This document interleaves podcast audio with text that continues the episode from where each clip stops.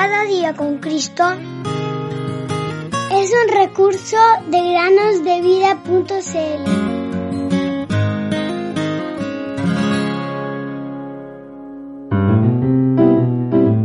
Si confesares con tu boca que Jesús es el Señor y creyeres en tu corazón que Dios levantó de los muertos, serás salvo.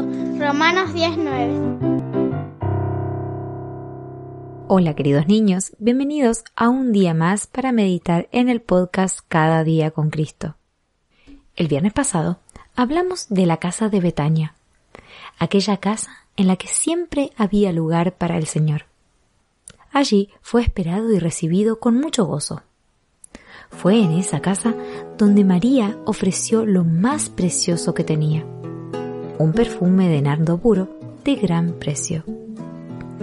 Esa casa tenía paz, pues siempre había lugar para el Señor. ¿Podemos decir lo mismo de nuestras casas? Queremos que el Señor tenga un lugar, ocuparnos de Él en ciertos momentos, pero ¿acaso no introducimos muchas cosas que vienen a tomar lugar entre Él y nosotros? Esto es muy triste.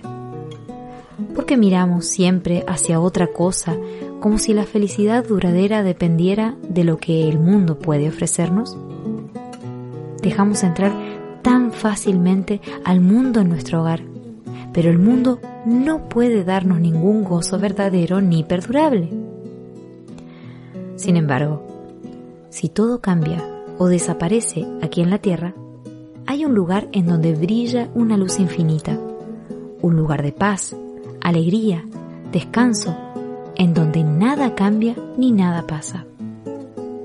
Seguro sabes claramente de lo que estoy hablando.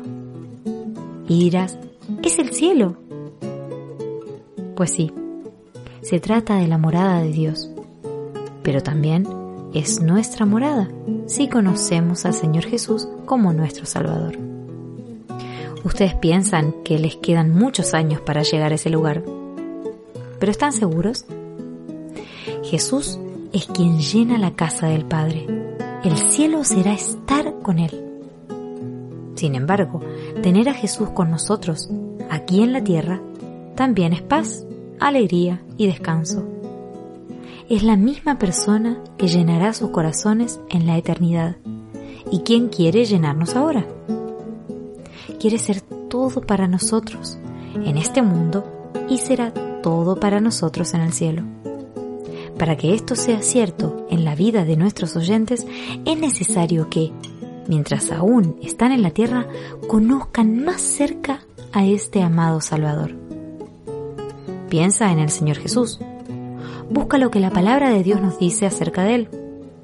Sigue sus pisadas en los Evangelios. Entonces se convertirá en tu amigo en todo momento. He escuchado que los niños nunca se han peleado, molestado y discutido tanto como en estos tiempos. ¿Será cierto? Ahora, en el hemisferio sur, la mayoría de los niños están comenzando la escuela. No quieren que Jesús, aquel sin el cual no pueden vivir, esté en su casa y los acompañe cada día a cumplir sus responsabilidades?